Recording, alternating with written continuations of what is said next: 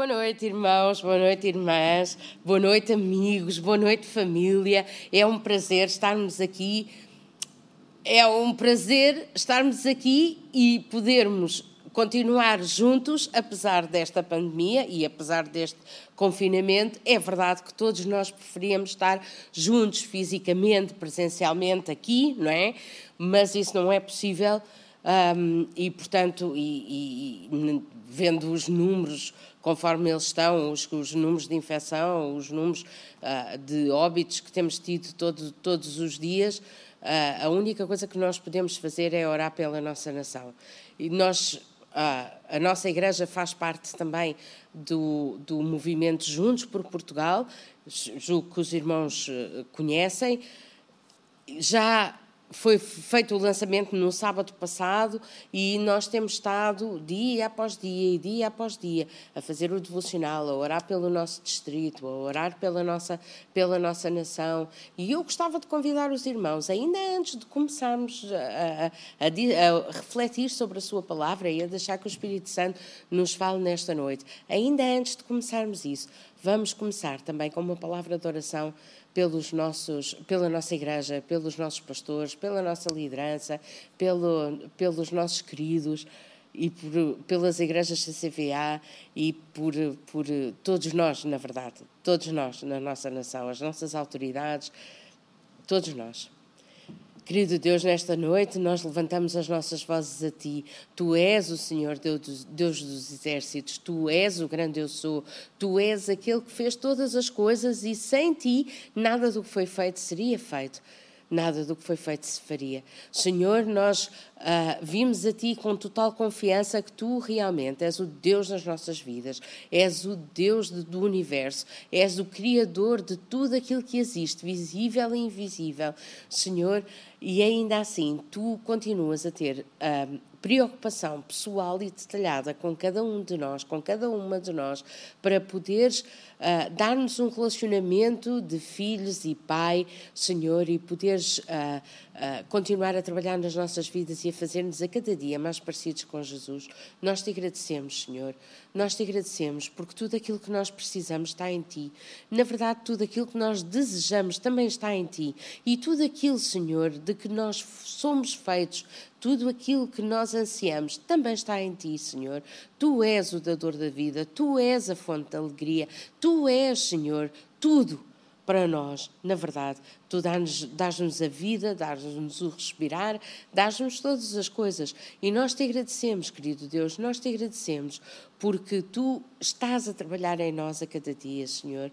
E nós, mais uma vez, te levanta, levantamos este clamor por Portugal, Senhor. Levantamos este clamor pelas nossas autoridades, pelos nossos líderes, Senhor, das nossas igrejas CCVA e, em particular, pelo pastor João, Senhor. Pelos nossos uh, coordenadores de cada um dos trabalhos, Senhor, que tu possas continuar a abençoá-los, Senhor, que tu possas continuar a guardá-los, Senhor, que tu possas continuar a dar-lhes sabedoria, Senhor, e que tu possas dar-lhes graça e criatividade, Senhor, no nome de Jesus. E a cada um de nós, e aqueles nossos entes queridos, Senhor, que tu possas continuar a guardar. Senhor, que tu possas consolar aqueles que estão abatidos, aqueles que têm perdido pessoas, Senhor, nesta, nesta tragédia, Senhor, que tem sido a pandemia. Que tu possas continuar a consolar corações, Senhor. Que, que cada um dos nossos corações possa encontrar, Senhor, a alegria, a paz, o conforto em Ti, Senhor. Envia o Teu Espírito Santo o grande consolador, Senhor, a cada um de nós, no nome de Jesus. Senhor, envia, Pai, envia, Senhor, de uma forma ah, ah, ah, redobrada, digamos assim, Senhor, que, que possa fazer este trabalho, Senhor, este trabalho de, de, consolo dos corações, este trabalho de conforto, este trabalho de, de aconchego, Senhor, que nós possamos sentir os teus braços de amor à nossa volta, querido Deus, sabendo, sabendo, sabendo, sabendo que tu não nos deixas nem nos desamparas, Senhor, e que nós possamos, de facto, continuar a sentir-nos e a perceber e a ter essa percepção no coração e nas nossas mentes, ter esta revelação de que tu estás à nossa volta, tu és uma redoma, tu és uma muralha à nossa volta, Senhor. Tu próprio uh, nos proteges, nos abençoas e nos guardas, Senhor, de todo o mal. Pai, que, que a oração do Pai Nosso não seja esquecida. Senhor, não nos deixes cair na tentação de olharmos para a pandemia mais do que olhamos para ti. Não nos deixes cair na tentação de vermos as notícias mais do que olhamos para a tua palavra. Não nos deixes cair na tentação, Senhor, de trocarmos a tua presença por qualquer outra coisa que é menos digna do nosso louvor, menos digna do nosso tempo, Senhor. Mas livra-nos do mal, ó Pai. Livra-nos do mal, Senhor, no nome de Jesus. Amém. Amém. Estamos prontos para a nossa para a nossa reflexão de hoje. Nós, no início do ano, estivemos a ver a carta que está no capítulo 29 de Jeremias, não é? Ao povo que foi levado cativo para a Babilónia, e falámos acerca da importância de não colocar a nossa vida em pausa, mas de carregar teimosamente no play da nossa vida para continuarmos com as nossas vidas e investirmos nas próximas gerações. E hoje vamos ver o exemplo de José toda a gente sabe a história da vida de José, vamos ver o exemplo dele e a forma como ele investiu nos outros e que isso levou e isso levou a que os seus e as suas gerações mais próximas, a sua família e depois também toda a nação de Israel fosse abençoada por causa das suas das suas ações. Realmente nós todos conhecemos a história de José. Ela começa no capítulo 37 de Gênesis. Nós sabemos, ele era o preferido do pai, os seus irmãos não podiam com ele. Quando o pai lhe fez aquela túnica de muitas cores, eles ainda ficaram a gostar menos dele. Mas quando ele começou a receber aqueles sonhos, então o que a Bíblia diz, e diz muito claramente, era que os seus irmãos o odiavam. O odiavam. É uma atitude então e eu? O teu pai fez-te, o nosso pai fez-te essa, essa túnica, então e para mim? Não há nada? Então e tu tens esses sonhos e eu não tenho nada e tu tens não sei o quê. É esta atitude, então e eu, que tantas vezes nos leva a odiarmos as pessoas que estão à nossa volta, nos leva sim, a ter inveja, não é? Quando começamos a olhar mais para a vida da outra pessoa e que achamos que é perfeita em relação à nossa vida e porque é que ele tem e eu não tenho, e porque é que ele faz e eu não faço, e porque é que... Então e eu? Então e eu? Não nos leva nunca a um caminho bom esta, esta atitude. E, na verdade, os irmãos de José não conseguiram avançar para além disto, ficaram ali. Então e eu? E não conseguiram avançar um, de além disso.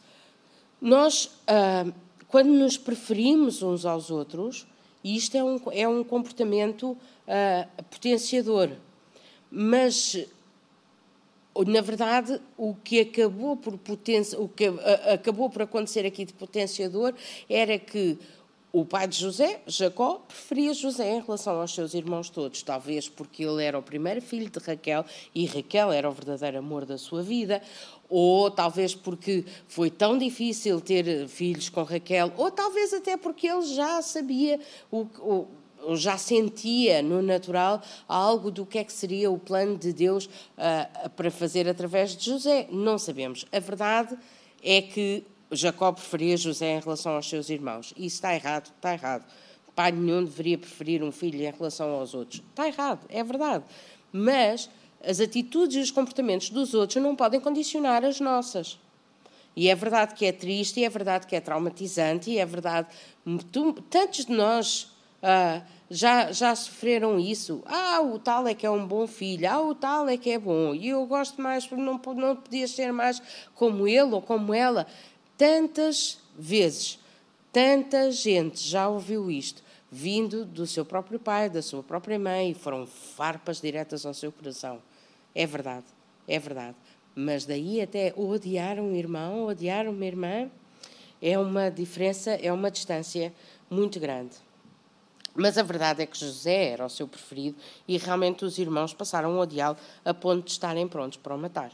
E ainda hoje, realmente, há muito, há muito disso e também há muito disso nas nossas igrejas, irmãos em Cristo, que estão prontos para matar, às vezes não fisicamente, não é? Não estamos a falar fisicamente, mas estão prontos a matar sonhos, estão prontos a matar ministérios, estão prontos a matar uh, uh, palavras, não é? E, e proferir essas também palavras de morte uns para com os outros.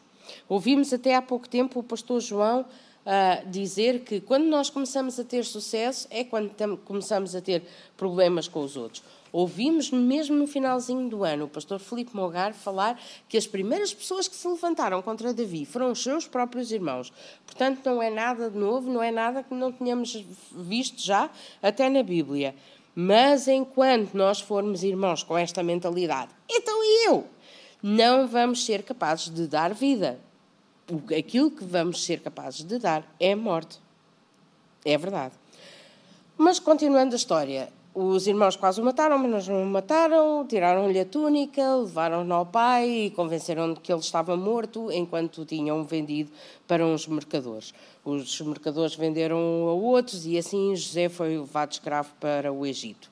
Nós sabemos esta história toda e aparece José na casa de Putifar. E agora está aqui alguma coisa que eu queria ver convosco e que já, já vamos no capítulo 39 de Gênesis e no versículo 3 diz assim: Vendo, pois, o seu senhor, que o senhor estava com ele, ele José, e que tudo o que ele fazia, o senhor prosperava em sua mão.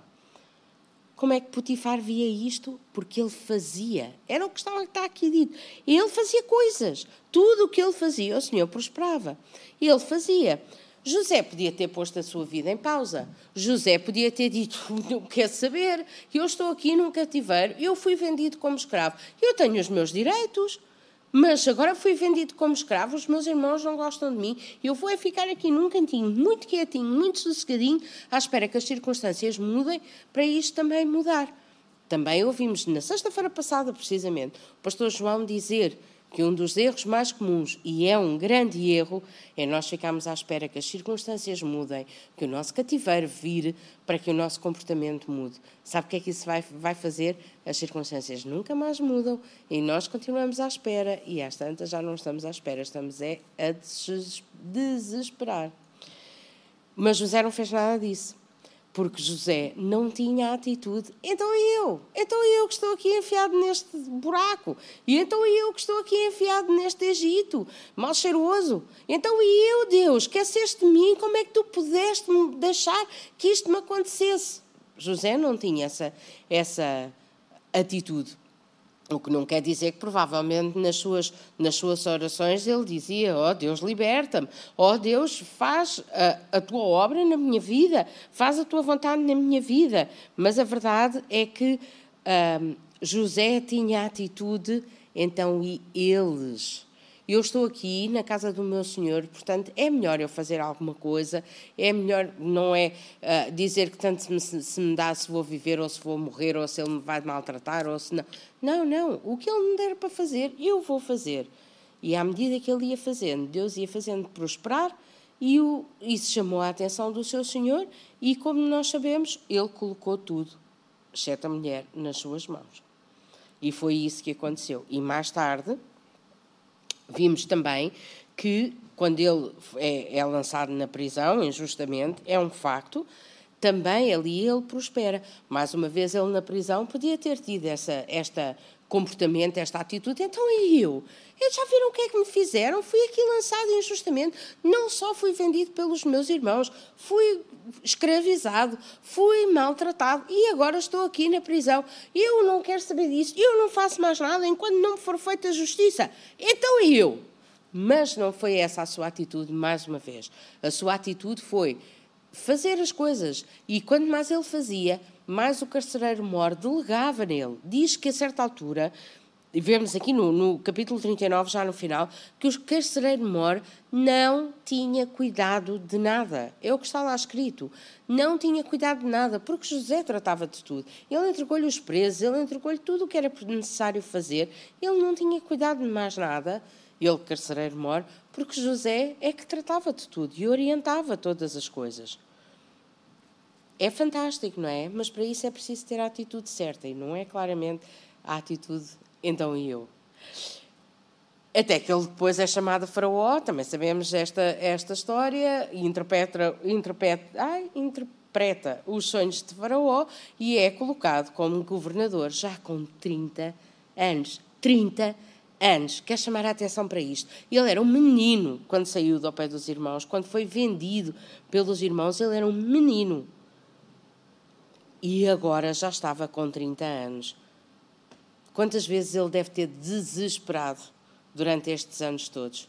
Quantas vezes ele deve ter chorado sozinho por tudo o que lhe aconteceu? Quantas vezes ele deve ter clamado a Deus com alta voz? Mas a verdade é que, mesmo nos momentos mais duros, mais escuros, nas alturas mais escuras da sua vida, ele não perdeu completamente a esperança. Ele não deixou de confiar que Deus teria outra coisa para ele. E o que é que teria acontecido se ele não tivesse continuado a carregar teimosamente na tecla do play da sua vida? E ao fim de 30 anos, realmente ele vê uma, uma mudança completa. Ou, chegando aos 30 anos, ele vê uma mudança completa. O que é que teria acontecido se ele não tivesse continuado a carregar? E Faraó deu-lhe uma mulher, fez-o governador, deu-lhe uma mulher, eles tiveram dois filhos ainda antes da, da, da fome começar, e depois acabamos por ver já no capítulo 41 que Josué abre as portas dos lugares onde há mantimento, quando começa a fome, ele abre as portas para poder vender esse mantimento aos egípcios e também às outras nações que lá foram. Um, que lá foram comprar comida para se poderem alimentar, porque não havia comida ao cimo da terra, senão no Egito, ali naquela zona, não é? Bem entendido, senão no Egito. Esta é uma clara mudança, ou é uma clara diferença de atitude. Há o então e eu, então e eu, e eu, estas coisas são minhas. Mas José abriu as portas, a atitude dele foi: então e eles? Então, e eles? E será que nós podemos ter, nesta altura de pandemia, nesta altura em que há empregos em risco, há pessoas a passar mal, há tanta dificuldade em tantas áreas, nós podemos ter também esta atitude? Então, e eles? Então, e eles? Se eu não fizer a minha parte, como é que eles vão ficar? Se eu não fizer aquilo que a Bíblia diz que eu devo fazer como filho e filha de Deus, como é que eles vão ficar? Será que nós podemos e que continuamos a ter essa atitude a cada dia? Claro que é preciso, ah, para alimentar o Egito e para alimentar mais não sei quantas nações, é preciso ter planeamento, é preciso ter organização. Mas, na verdade, foi isso que José fez durante vários anos para depois poder, então, ah, fazer face a este, este período de fome. E foi de tal maneira que os seus irmãos foram lá comprar comida, nós já sabemos isso, e eles se reencontraram e se reconciliaram. E, ao saber disso, Faraó convida os irmãos e toda a família de José a comer o melhor desta terra. Então, a atitude, então e eles, não só é uma atitude que leva à paz com todos, houve reconciliação, mas é uma atitude que leva a que nós e os nossos possamos comer o melhor desta terra. Então é só vantagens, não é? Só pelo facto de temos que nos torcer todas as vezes para conseguirmos ter essa paz com todos, mas e deixar de fazer a nossa vontade para fazer a vontade de Deus, é só isso. Mas a verdade é que é só vantagens, só benefícios. E agora, depois desta introdução, sim, de 10 minutos, vem a nossa reflexão verdadeira. Jacó adoece. Alguns anos depois, já quase 15 anos depois, Jacó adoece, José leva os seus dois filhos, Manassés e Efraim, a ver o avô, e nós estamos na, na, primeira metade do segundo milénio antes antes de Cristo e, portanto, as bênçãos orais nesta altura são admitidas legalmente. E então seria normal que Jacó fosse uh, estender as mãos para abençoar os seus netos. Mas, na verdade, ele, antes de os abençoar, decide adotá-los e dizer: José, estes dois são meus. Depois, os que tiveres a seguir são teus, mas estes dois são meus e eu vou adotá-los. E não só ele faz isso, como ele troca as mãos e decide, porque José tinha colocado Manassés à sua mão direita e Efraim à sua mão esquerda, para que o primogênito pudesse receber a bênção, mas Jacó decide trocar as mãos e abençoar Efraim como uh, primogênito. E nesta altura, uh, se calhar já haveria alguns olhares desconfortáveis e o próprio José tentou corrigir o pai. Vamos ver. Em Gênesis 48, nos versículos 16 a 20, diz assim: O anjo que me livrou de todo o mal, está Jacó a falar, o anjo que me livrou de todo o mal abençoe estes rapazes, e seja chamado neles o meu nome e o nome dos meus pais, Abraão e Isaque, e multipliquem-se como peixes em multidão no meio da terra. Vendo, pois, José que o seu pai punha a sua mão direita sobre a cabeça de Efraim, foi mau aos seus olhos, e tomou a mão do seu pai para a transpor de sobre a cabeça de Efraim à cabeça de Manassés. E José disse a seu pai: Não assim, meu pai, porque ele é o primogênito. Põe a tua mão direta sobre a sua cabeça. Mas seu pai o recusou e disse: Eu o sei. Filho meu, eu o sei. Também ele será um povo e também ele será grande. Contudo, o seu irmão menor será maior do que ele e a sua semente será uma multidão de nações. E assim os abençoou naquele dia, dizendo: Em ti Israel abençoará, dizendo: Deus te ponha como a Efraim e como a Manassés, e pôs a Efraim diante de Manassés. Sabe o que é que eu vejo aqui? Vejo o olhar incomodado, até vou dizer chocado, de Manassés e dos seus tios provavelmente até usaram o argumento: é pá, o velho já está xexé, está quase a morrer, já não sabe o que é que faz, está tanta da cabeça, está aqui a trocar. Ou então, se calhar, ainda foram mais longe e disseram: pois, ele roubou a primogenitura a Esaú e agora está a tentar fazer a mesma coisa com os netos, deve achar que isto é moda ou alguma coisa, que é muito importante de fazer. Mas a verdade é que nós lemos em Hebreus 11 que Jacó sabia exatamente o que estava a fazer. E era mesmo assim que tinha que ser feito. E isto não tinha nada a ver com a sua história, tinha a ver com fazer a vontade de Deus. Isso é que é. E outra coisa que nós vemos é que Jacó falou para Efraim que dele sairia uma multidão de nações. Então, José alimentou uma multidão de nações que foi ao Egito comprar mantimento, e por causa disso, Efraim recebeu a promessa de que dele sairia uma multidão de nações. O nosso Deus não é apenas um Deus de muitas gerações, multigeracional, não é apenas um Deus para as gerações, é um Deus para todas as nações. E é hora de nós também passarmos a ter esta mentalidade. Nações e gerações. Aliás, todo o contexto desta pandemia nos alerta para esta realidade. Não estamos sozinhos, a nossa nação nada pode sozinha. Nós temos que ter cuidado com as nossas gerações. Os mais novos podem pegar aos mais velhos e pode não se ver. Esta pandemia, se há alguma coisa que nos chama a atenção, é para isto é que nós não estamos sozinhos no mundo, a nossa nação não vai muito longe se estiver sozinha, embora algumas outras nações no mundo, nesta altura, pelos vistos, acreditam que sim, mas a nossa não vai sozinha a lado nenhum e, mais ainda, as nossas gerações têm que ter atenção às outras gerações, mais novos e mais velhos. É verdade, não é? Já tinham pensado nisso? Eu pensei à medida que estava a escrever esta, esta mensagem. Nós, só é possível nós passarmos a ter esta mentalidade quando deixamos de ser irmãos invejosos, como se vê tantas vezes na Bíblia. E nós já vimos aqui algumas, alguns exemplos, já falámos de alguns exemplos. Caim matou Abel. Ainda não tínhamos falado, mas é o primeiro exemplo de todos na Bíblia. Caim matou Abel. Os irmãos de Davi foram os primeiros a levantarem-se contra ele. Os irmãos de José quase o mataram.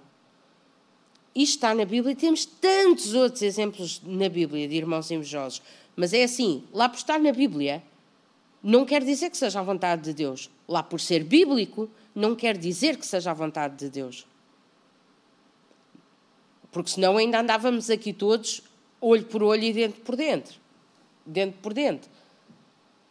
Lá por estar na Bíblia, não quer dizer que esse seja aquilo que Deus espera de nós ao dia de hoje. E não tem nada a ver, mas eu tenho visto tantas vezes nós falarmos que Deus espera que nós, que, o, que o segundo mandamento é que Deus amemos ao nosso próximo como nos amamos a nós mesmos, e eu quero dizer-vos não. o mandamento de Deus que Jesus disse quando, antes de, de, de subir para seu Pai, foi: amem-se uns aos outros como Deus vos amou. Esse é que é o mandamento, é amarmos uns aos outros, não é como nos amamos a nós, porque isso é curto, muitas das vezes até é bastante curto, é amarmos uns aos outros como Deus nos amou. E a atitude que nós devemos ter uns para com os outros é esta: é eu vou cuidar do meu irmão, eu vou cuidar da minha irmã, eu vou cuidar das pessoas que Deus me dá nas minhas mãos para eu cuidar, seja porque eu sou líder, seja porque estou inserido numa igreja local e relaciono-me com essas pessoas, seja por alguma outra razão, nem que seja porque alguém me ligou para orar comigo. Eu vou cuidar destas pessoas o melhor que sei, o melhor que posso, porque é como se fosse Deus a cuidar delas. Isso é que é. É o mandamento que Deus espera que nós compramos todos os dias na nossa vida. Eu não estou zangada, só estou a deixar bem claro este assunto. Não estou zangada. então, mas se esta não é a vontade de Deus, então qual é a vontade de Deus? A vontade de Deus não é sermos irmãos que pensam, então e eu? E as minhas necessidades? E as minhas oportunidades? E agora não me ia chamar a mim para fazer? E, as, e o meu chamado? Não são irmãos que pensam assim, são irmãos que pensam, então e eles? E eles, quem é que lhes vai dar de comer? Quem é que vai garantir que eles têm alimento físico, alimento espiritual? Então e eles? Se eu ficar quieto, o que é que vai acontecer a estes pequeninos? Se eu não lhes der de comer, se eu não lhes der de beber, se eu não lhes der de vestir, se eu não fizer a minha parte, como é que isto vai ficar? Eu tenho que fazer, eu tenho que fazer aquilo que Deus me está a impelir para fazer. Eu tenho que fazer, porque quem sabe fazer o bem e não o faz, comete pecado. Eu tenho que fazer, porque senão e eles? Eu tenho que fazer isso. E custa-me sair de casa, e custa-me, já em tempos normais, custa-me apanhar frio, custa-me apanhar uh, uh, uh, chuva, custa-me, custa-me, mas eu tenho que fazer isto. Eu tenho que guardar uma hora ou duas do meu tempo todos os dias para orar com pessoas, para saber como é que as pessoas estão, se precisam de alguma coisa. Eu tenho. Estou a dar exemplos. Pode ser outra coisa qualquer. Mas certeza que a cada um de nós, Deus está a pedir, e às vezes está a pedir veementemente, que façamos alguma coisa. Então façamos essa coisa e não esperemos para quando as circunstâncias melhorarem, quando este cativeiro acabar, quando a pandemia for levantada, quando a gente sabe lá quando é que isso vai acontecer e como é que vai acontecer e como é que vamos estar nessa altura. E mais ainda, nós sabemos lá, se não fizermos nada daqui até lá, o que é que pode acontecer, mas se fizermos alguma coisa daqui até lá, quão, quanto é que pode melhorar? Portanto, experimentemos.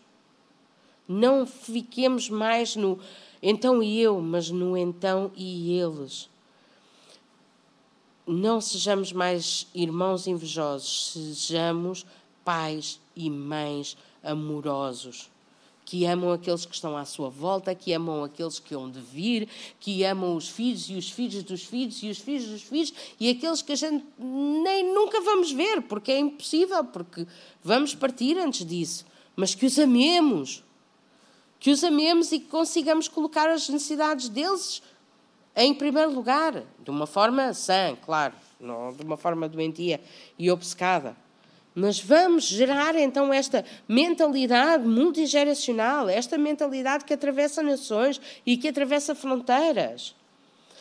Na verdade, por quase dois mil anos, o povo de Israel teve esta mentalidade a ser-lhes inculcada. Quando ouviam dizer o Deus de Abraão e Isaac, e depois o Deus de Abraão, Isaac e Jacó, o Deus de Abraão, Isaac e Jacó, o Deus de Abraão, Isaac e Jacó. E era assim que as coisas eram faladas. O Deus que visita a maldade dos pais nos filhos até à terceira e quarta geração. O Deus que abençoa o bem que os pais fazem nos filhos até e nos filhos e nos netos até à segunda ou terceira geração.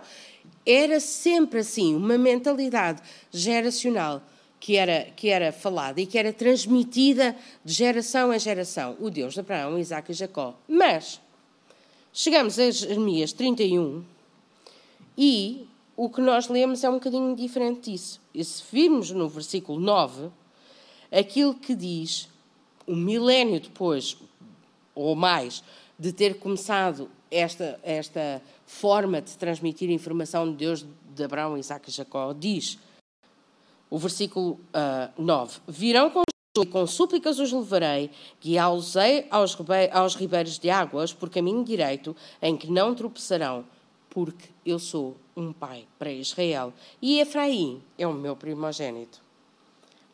Então, virão com choro, virão para a Babilônia, e com súplicas os levarei de volta à sua terra. Guiá-los-ei aos ribeiros de águas, mas isto é muito importante nós sabemos, porque é guiá-los no meio do deserto, não é como se fôssemos agora saímos daqui e vamos ali uh, ao Trancão ou, ao Rio Tejo. Não, não, nós estamos, eles estavam no meio do deserto e o próprio Deus dizia: Vou guiá-los por ribeiros de águas, por caminhos em que não vão tropeçar, não tropeçarão, porque eu sou o pai de Israel, eu sou como um pai para Israel e Efraim é o meu primogênito. Vê? Jacó não estava errado.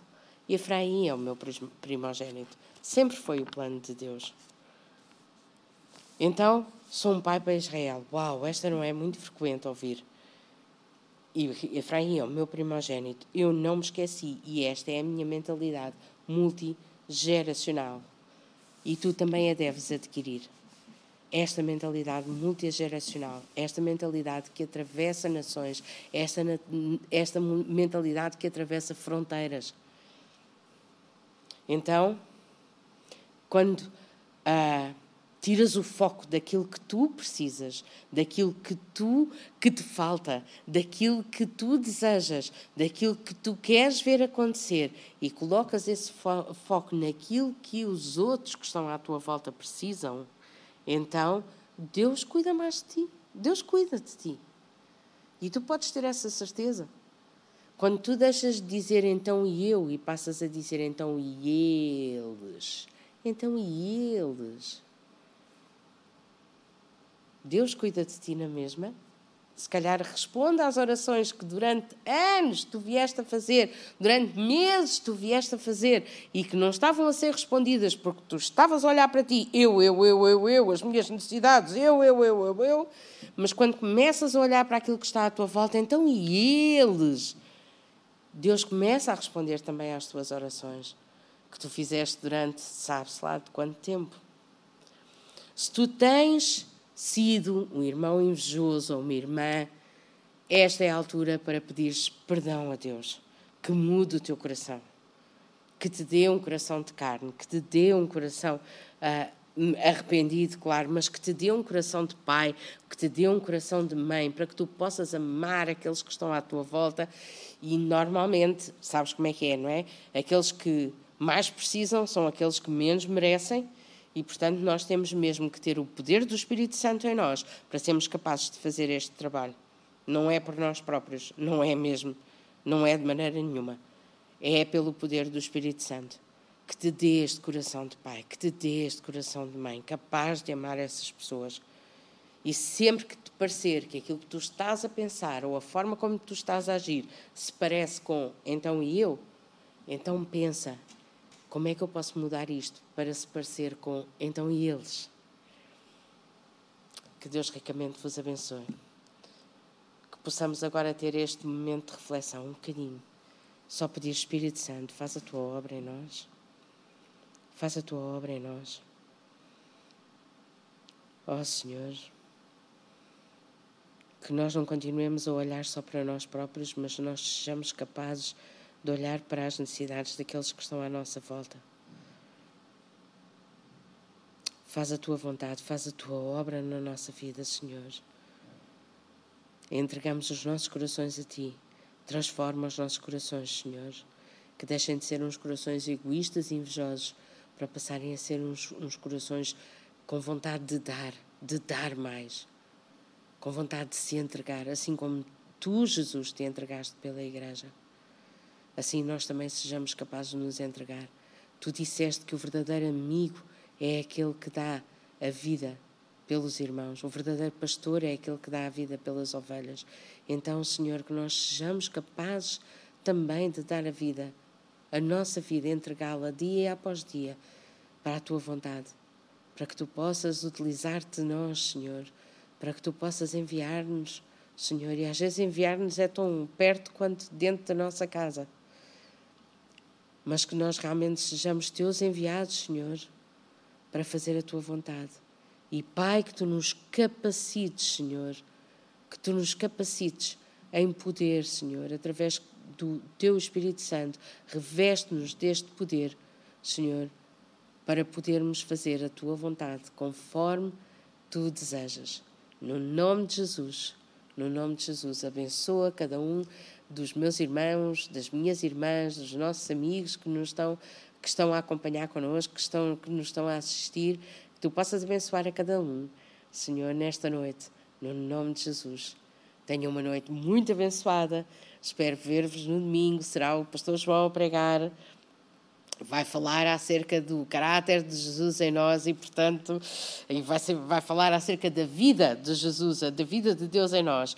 E, portanto, nós já estamos com expectativa sobre aquilo que vamos ouvir e sobre o que o Espírito Santo nos vai ministrar. Uma boa noite a todos. Deus vos abençoe e até breve, se Deus quiser.